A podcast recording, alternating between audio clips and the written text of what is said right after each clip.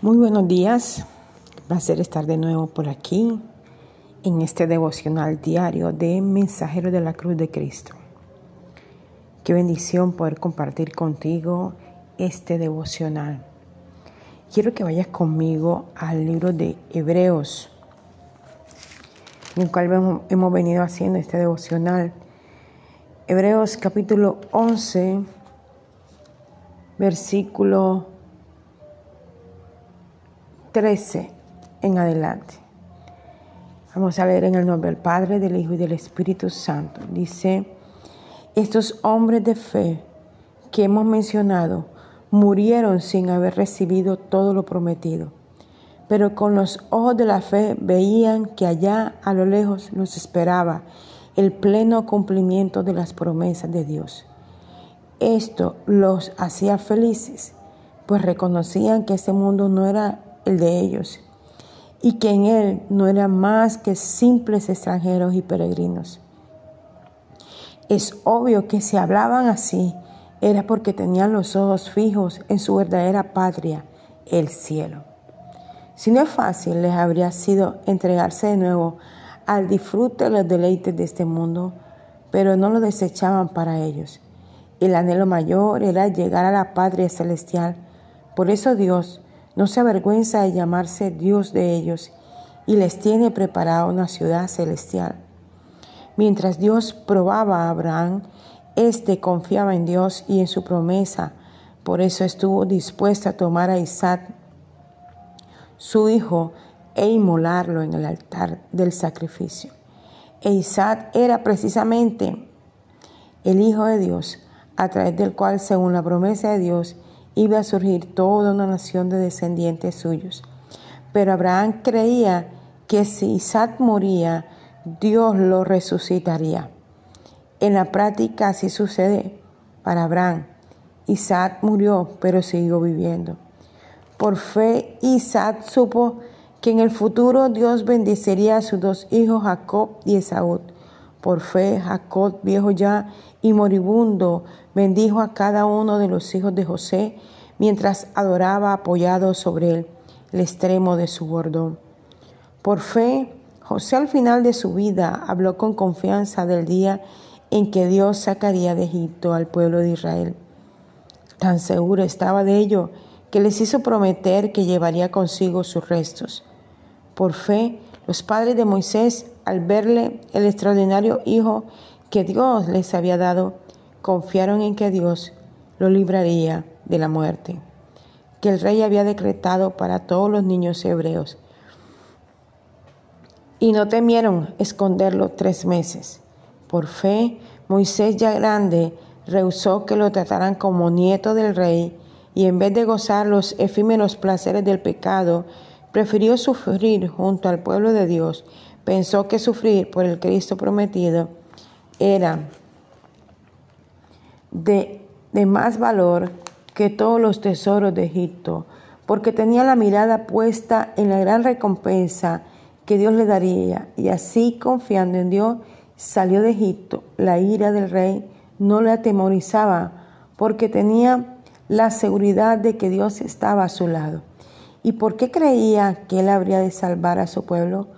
Ordenó que sacrificaran un cordero y rociaran sangre en el dintel de las puertas, para que el ángel de la muerte que Dios iba a enviar a matar a los primogénitos de los egipcios no tocara ningún hebreo.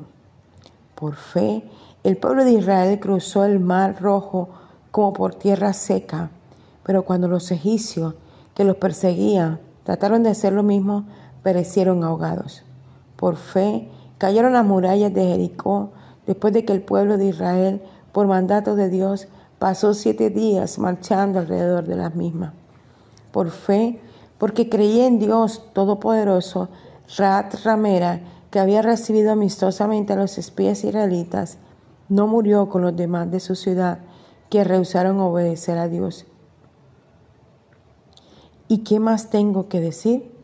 Tiempo me faltaría para hablar de la fe de Gedeón, de Barat, de Sansón, de Jefté, de David, de Samuel y de todos los profetas Individuos que por fe ganaron batallas, conquistaron reino, gobernaron bien, alcanzaron lo que Dios les había prometido, salieron ilesos de las cuevas de leones y de hornos encendidos, escaparon de morir a espada, recibieron fortaleza cuando estaban débiles, enfermos o en el fragor de la batalla.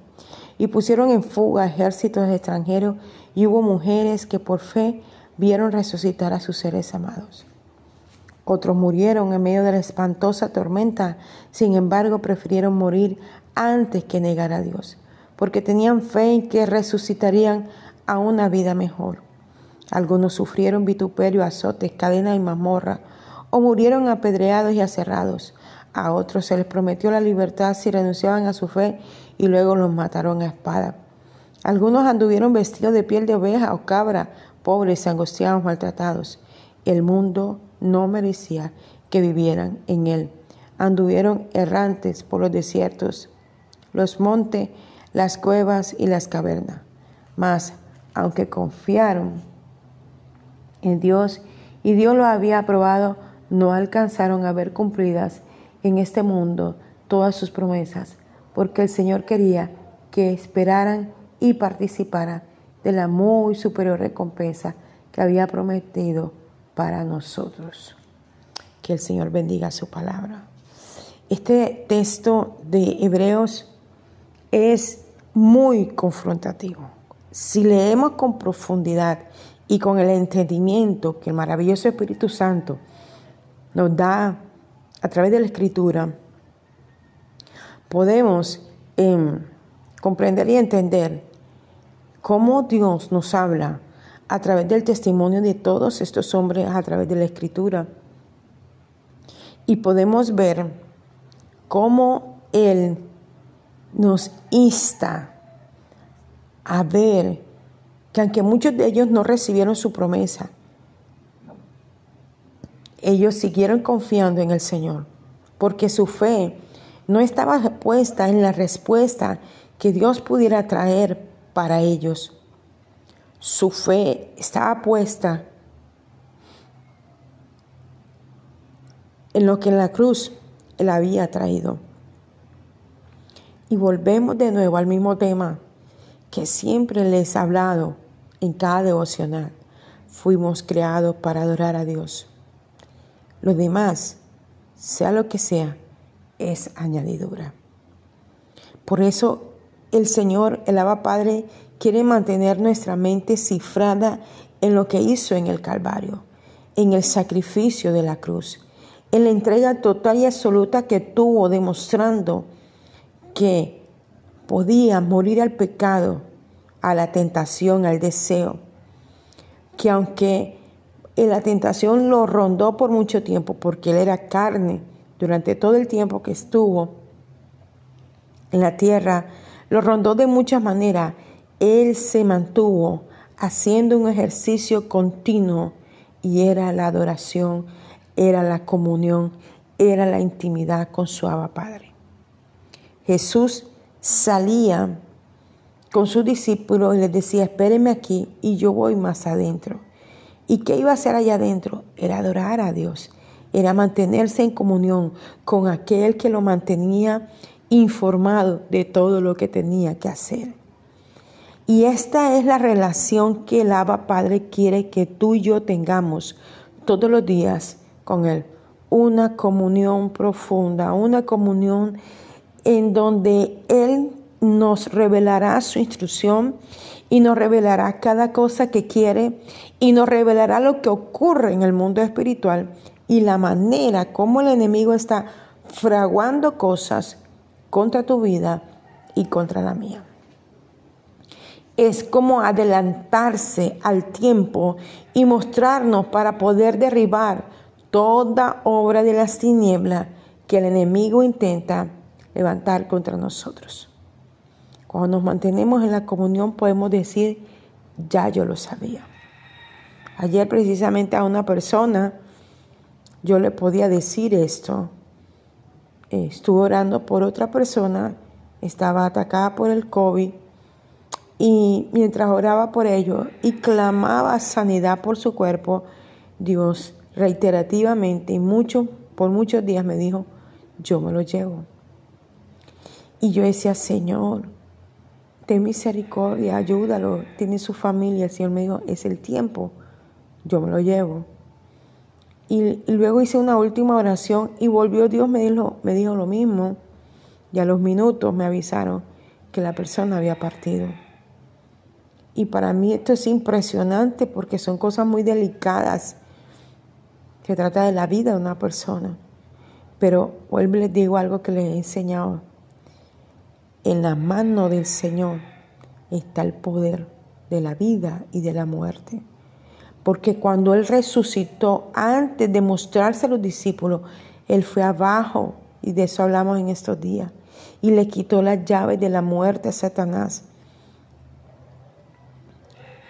Por eso el Señor tiene el control de la vida y de la muerte de las personas.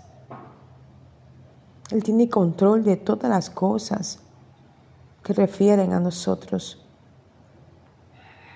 Bendito y exaltado sea el nombre del Rey de Reyes y Señor de Señores. Mira lo que dice este versículo 13.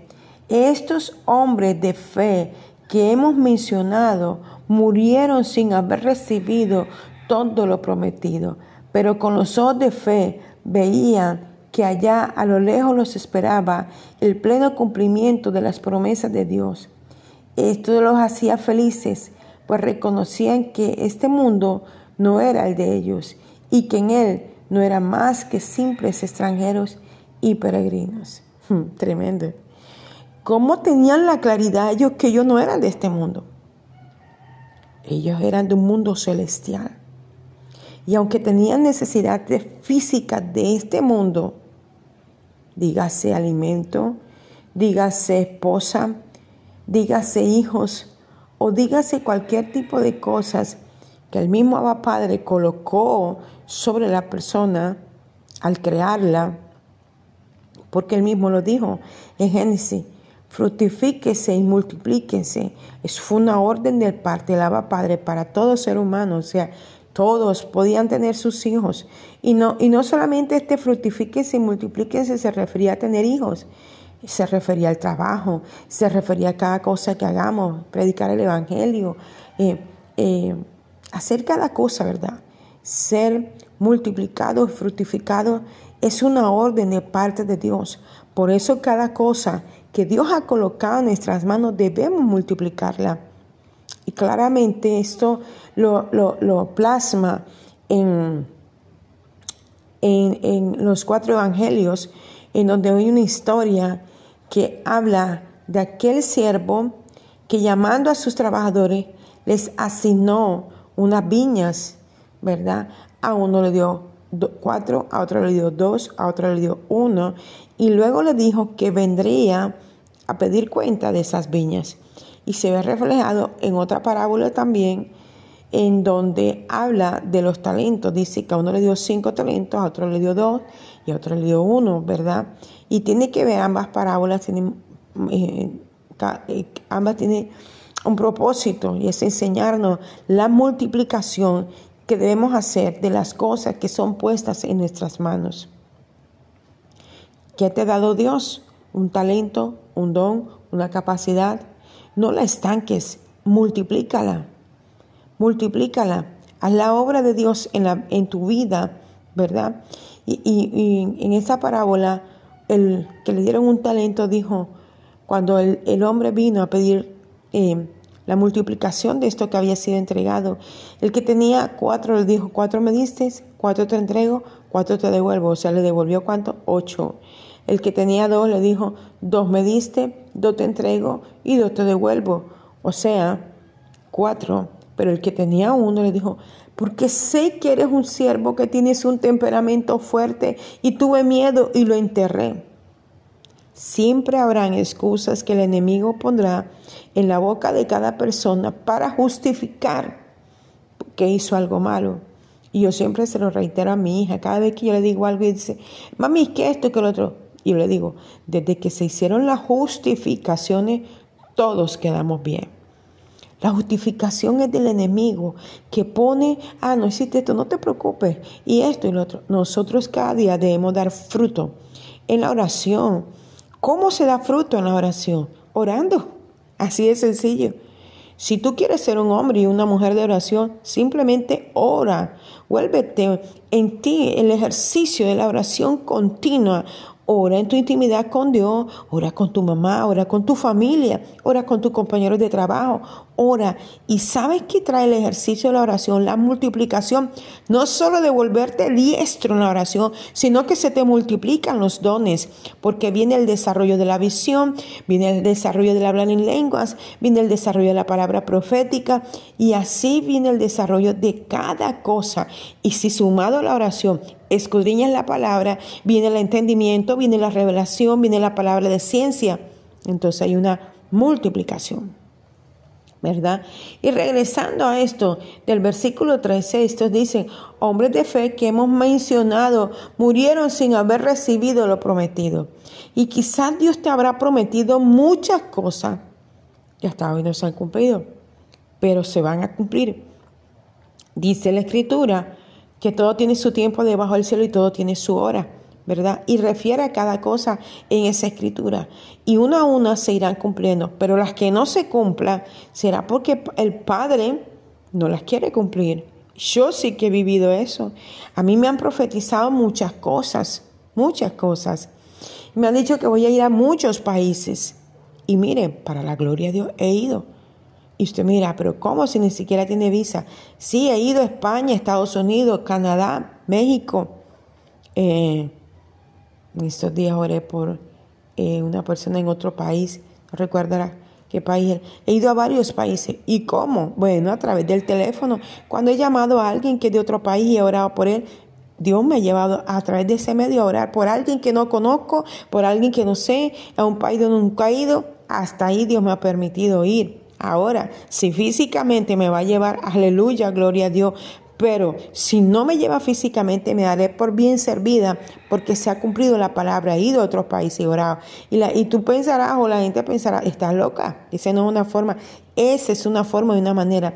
En este momento, con esta pandemia, el Señor nos ha dado el privilegio de conocer gente de otros países a través del Zoom, a través de, de las plataformas, ¿verdad? De la llamada, hemos podido hablar con gente que quizás jamás pensamos que íbamos a conocer. Entonces, cada cosa se va a cumplir en el tiempo y en el momento de Dios. Igual te digo, como dice la Escritura, quizás nunca se cumpla, pero Dios lo permitirá así para ver cómo se desarrolla tu fe y tu confianza en el Señor. Hubieron cosas que el año pasado fueron reiterativas en mi vida algo que Dios me dijo constantemente a través de muchos profetas, muchos, más de 10 profetas. Pero ¿saben una cosa? No se cumplió. Y yo dije, Señor, ¿qué pasó? Y el Señor después me explicó por qué no se cumplió. Me explicó a que aunque Él me hubiera revelado y hablado, porque inició hablándome a mí mismo, hacía como cinco años atrás, me dio la comprensión de por qué me dio ese mensaje y hacia hasta dónde me quería llevar y luego por qué no me lo entregó, porque sería un causal de dolor para mi vida. Solo quería mostrarme realmente qué significaba eso, hasta dónde llevaría, no solamente a mí, sino a muchas personas. Y por qué no es entregado a la mano de mía, no fue entregado. ¿Verdad? Porque no hay una transformación ni un cambio en situaciones o en personas, ¿verdad? Que eh, eh, permitan que Dios pueda traer una bendición sobre una persona. Y, y, él me llevó a la comprensión de todo eso y le dije, wow, Señor, qué tremendo. Y a veces no comprendemos estas cosas, ¿verdad? Y vamos a cerrar este, este devocional esta mañana con, porque es bastante extenso este, este capítulo. Dice en el versículo 24, por fe Moisés, ya grande, rehusó que lo trataran como nieto del rey y en vez de gozar los efímeros placeres del pecado, prefirió sufrir junto al pueblo de Dios. Pensó que sufrir por el Cristo prometido era de más valor que todos los tesoros de Egipto porque tenía la mirada puesta en la gran recompensa que Dios le daría. Y, a esto me refiero cuando hablaba anteriormente, antes de leer este versículo. La mejor recompensa que tú y yo podemos tener es el cielo. La mejor recompensa que tú y yo podemos tener es tener una vida íntima con el Señor. Esa es nuestra mejor recompensa. No lo efímero de este mundo, no lo que acaba, no, porque la Biblia dice, todo pasará, todo va a pasar, pero lo único que permanecerá será el amor de Dios. Se acabarán los dones, se acabarán los talentos, se acabará todo esto. Pero lo único que va a permanecer, el amor de Cristo, que en la cruz derramó por ti y por mí. Dios, te damos gracias esta mañana por darme la oportunidad de insertar tu palabra y de comprenderla aún mayormente por la luz que has traído a mi mente y la comprensión de muchas cosas que yo misma no entendía, Señor. Y pido que esta palabra, al ser escuchada por cada persona, Señor, pueda recibir lo que necesita, Señor, y pueda transmitirla a otros, Señor. Te doy gracias, poderoso Señor y Rey, por tu amor, por tu bondad, por tu misericordia, por tu verdad. Les habló la pastora Janet Rentería Mensajero de la Cruz de Cristo, Barrio La Esmeralda, Barranquilla, Colombia. Un abrazo fuerte en la distancia y espero que esta palabra pueda edificarte y ayudarte a crecer en tu fe. Dios te bendiga.